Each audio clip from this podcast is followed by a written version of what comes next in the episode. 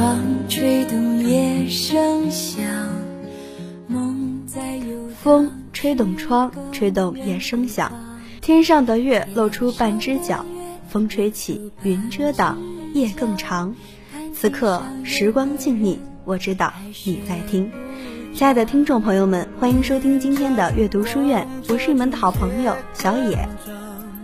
看看世界的喧哗，打开封闭的心，不要害怕表达，我们一同揭开自我世界的帷幕，张开很久没有互诉衷肠的嘴巴，一起温暖各自早已孤独的心。我是丁亮，很开心又和大家相约周三傍晚的阅读书院。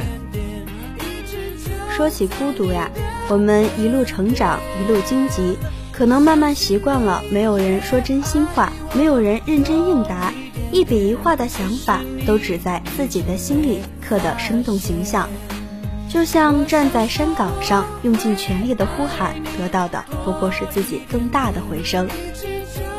有人会对我说：“你现在多好啊，每天都在忙碌，多有成就感，知道自己在干嘛。”我把这句话放在心里默念了很多次。现在的我。每天忙碌，似乎有成就感，知道自己每天要干什么。每天醒来又是新的一天，充满挑战的一天。可我为什么也会觉得孤独呢？有一天我恍然大悟，我每一天让自己像陀螺一样的旋转，为的就是不孤独而忙碌。曾经的我认为，孤独是世界上只剩下自己一个人。现在的我认为，孤独就像自己居然能成为一个世界。曾经的我认为，孤独就是自己与自己对话。现在呢，我觉得孤独是自己都忘了自己与自己对话。两年前的同学聚会，一起凑钱吃大餐，觉得无比开心。现在呢，自己一个人做兼职赚了钱，坐在餐厅面对菜单，却不知道自己要吃什么，于是随意点了两餐一汤，吃不了多少，只是觉得要对自己好些而已。孤独是一个没有明确定义的词汇，是多重情绪的化身。正在经历的孤独，我们称之为迷茫；经过的那些孤独，我们称之为成长。在车站。父母留给我们的背影是孤独，热恋时另一半挂电话留下的滴答声是孤独，想起一个人却犹豫突然联系会不会逃脱，最后还是没有拨起那个号码也是孤独。身在热闹人群中不知所措的孤独，同行数人却没有共同聊得来的话题的孤独，一群人成功一个人失败的孤独。林林总总、密密麻麻的孤独攀爬上我们向阳的脸庞，从惧怕孤独到忍受孤独，我们还需要享受孤独。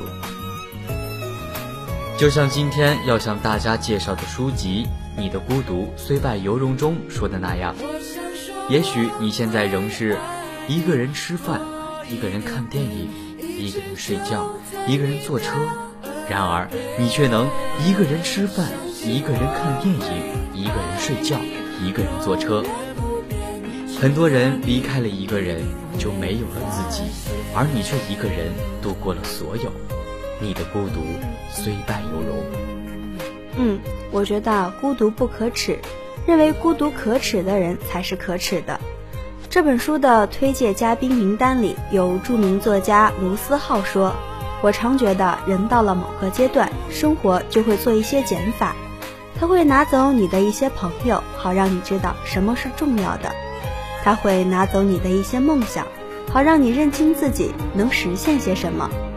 我想，你或者他会和我一样，越长大越发现有些心事无法倾诉，有些时刻没人陪伴，有些情绪无法言说，都只能自己吞下。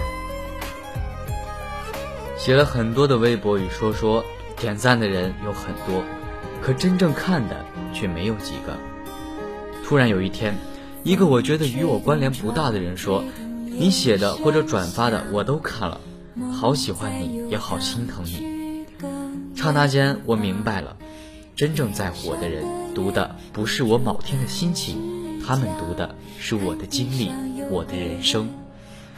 孤独和挫败这种东西会突然降临到你的身上，你没有办法逃离自己的孤独，慢慢的，孤独从此变成自己的一部分。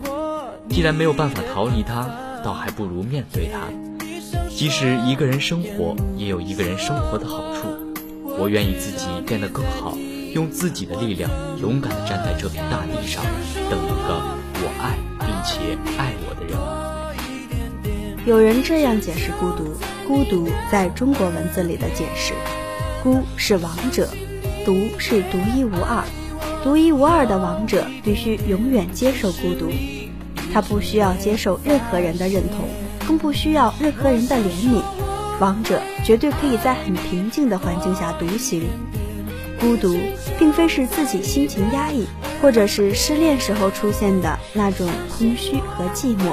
我觉得这都称不上孤独。孤独是一种状态，是一种圆融的状态。真正的孤独是高贵的。孤独者都是思想者。当一个人孤独的时候，他的思想是自由的，他面对的是真正的自己。人类的思想，一切都源于此处。